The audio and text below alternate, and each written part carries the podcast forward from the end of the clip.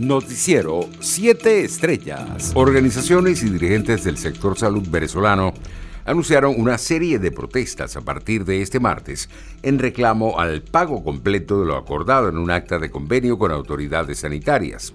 Estamos cansados de que sigan vulnerando nuestros derechos. Este 6 de julio, los trabajadores sanitarios emprendemos una nueva jornada de protestas a nivel nacional expresó en su cuenta de Twitter Mauro Zambrano, dirigente sindical de hospitales y clínicas de Caracas. Por su parte, José Manuel Olivares, dirigente de Primero Justicia por el Estado La Guaira, anunció su regreso a Venezuela luego de estar exiliado tres años en Colombia. La organización Amnistía Internacional emitió una acción urgente exigiendo la libertad inmediata de los tres activistas de la organización Fundaredes, detenidos el pasado viernes y acusados por los delitos de instigación al odio, terrorismo y traición a la patria. Por su parte, la Embajada de Canadá en Venezuela expresó este lunes profunda preocupación por la detención del director de Fundaredes, Javier Tarazona, y otros dos activistas, luego de que el viernes 12 de julio acudieran a la sede del Ministerio Público en Falcón para denunciar hostigamiento en su contra por parte de los cuerpos de seguridad. Un sismo de magnitud 3.1 en Valencia, estado Carabobo, a la 1 y 32 de la madrugada de este martes, se registró, informó la Fundación Venezolana de Investigaciones Sismológicas Pumbisis. El movimiento telúrico, que se sintió en varios municipios del estado, tuvo como epicentro Valencia, a 20 kilómetros al noreste de la entidad, con una profundidad de 13.8 kilómetros. Internacionales. La recuperación del Papa Francisco, de 84 años, va bien. Ya lee los periódicos y se ha levantado para caminar por el Hospital Policlínico Gemelli de Roma, dos días después de la operación de colon a la que fue sometido este domingo, según informó hoy el Vaticano. Su santidad del Papa Francisco ha descansado bien durante la noche. Esta mañana desayunó, leyó algunos periódicos y se levantó para caminar, aseguró el director de la sala de prensa de la Santa Sede, Mateo Bruni, en un comunicado emitido al mediodía. Por su parte, el periodista Carlos Chamorro, que también está en el exilio, denunció que el secuestro de Medardo Mairena, precandidato presidencial junto a Pedro Mena, Freddy Navas y Pablo Morales. Alianza Universitaria confirma la captura de los líderes estudiantiles Lester Alemán y Max Jerez, escribió el comunicador en sus redes sociales.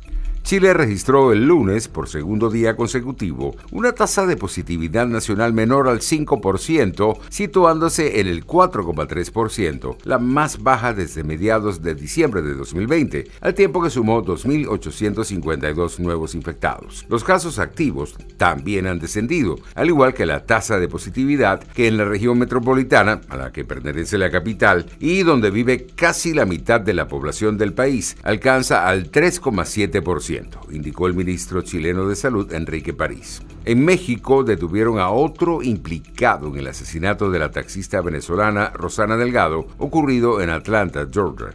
Juan Ayala Rodríguez, de 28 años de edad, fue arrestado gracias a un operativo de la Policía Investigadora de Durango y la Fiscalía General del Estado desplegado en el sector 5 de febrero, a poca distancia del lugar donde las autoridades encontraron el cuerpo desmembrado y quemado de Delgado. El detenido será extraditado a Atlanta, Georgia, donde ocurrió el asesinato de la venezolana. Economía. La pandemia incrementó la pobreza por ingresos en Chile del 8,6% al 10 10,8%. Esto implica que en el país hay 2,1 millones de pobres, de los cuales 831 mil se debaten en la extrema pobreza, lo que marca un retroceso de por lo menos 5 años en el combate a este rubro, indicaron cifras oficiales difundidas el lunes. En una nación de 19 millones de habitantes, la encuesta de caracterización socioeconómica nacional CACEN del Ministerio de Desarrollo Social mostró que la pobreza extrema creció de 2,3%